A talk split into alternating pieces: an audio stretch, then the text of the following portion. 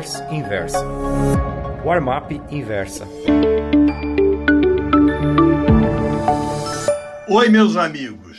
O título da crônica da Warm-up Pro de hoje é Lei das Estradas. Mas antes eu vou fazer um comunicado. Ontem estive nos estúdios da Globo News gravando o programa Arquivo N, que irá ao ar na próxima terça-feira, dia 30 de julho, às 23 horas e 30 minutos, com reapresentação no sábado, 3 de agosto, às 15h30.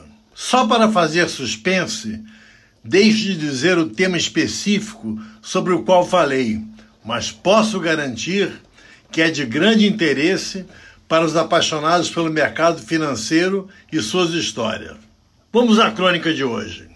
Depois de 20 vezes seguidas, revisando para baixo a previsão do PIB brasileiro, o boletim Focus, divulgado pelo Banco Central nesta segunda-feira, estimou o crescimento da economia este ano em 0,82%, contra o 0,81% da previsão anterior. 0,1, Ivan? Pode estar indagando o leitor. Você não acha esse aumento pífio? É verdade. Não se trata de grande coisa.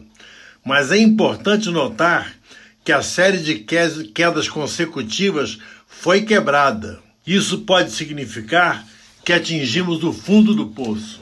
Uma das pautas dos noticiários nos últimos dias é a ameaça de outra greve dos caminhoneiros. Motivo: descontamento com a nova descontentamento com a nova tabela de fretes. Para evitar a paralisação, o ministro da Infraestrutura, Tarcísio Gomes de Freitas, deve se reunir com lideranças da categoria. Acho que Sua Excelência vai perder seu tempo. Essa tabela é uma excrescência numa economia liberal. Fretamentos devem ser regidos por uma simples lei, mas volta e meia esquecida pelos brasileiros: a lei da oferta e da procura. Estradas, caminhões e caminhoneiros por sinal, são uma de minhas praias. Além de já ter publicado uma ficção sobre o assunto, Carga Perigosa, pela editora Objetiva em 2002, fui roteirista da série Carga Pesada, exibida pela Rede Globo. Durante 40 dias, em janeiro e fevereiro de 2001, percorri uns 15 mil quilômetros a bordo de uma carreta Scania 112 HV, de propriedade do caminhoneiro José Inácio da Silva, eu, é claro, no banco do carona. Todo ano, entre janeiro e abril, durante a colheita da safra de grãos, falta caminhão. O frete sobe. Depois o movimento cai. Os caminhoneiros recebem menos. Lei da oferta e da procura. No quarto trimestre de 2010, no auge do boom das commodities, o PIB brasileiro cresceu 7,5% em bases anualizadas. Faltou caminhão no pátio das revendedoras. Os caminhoneiros renovaram suas carretas, tremiões, que têm 34 rodas, e rodotrens, com 42 rodas.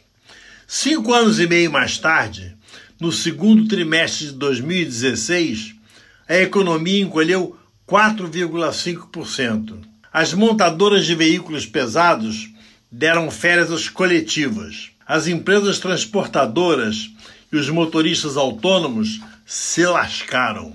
O preço do frete, como não podia deixar de ser, acompanhou o sobe e desce, descendo, é claro. Até que o presidente Michel Temer, sob pressão de uma greve que paralisou o fluxo de cargas no país, instituiu um preço mínimo, não funciona. Se um fretador tem uma carga e três pretendentes, ele a entrega para o que topa fazer o serviço por menos.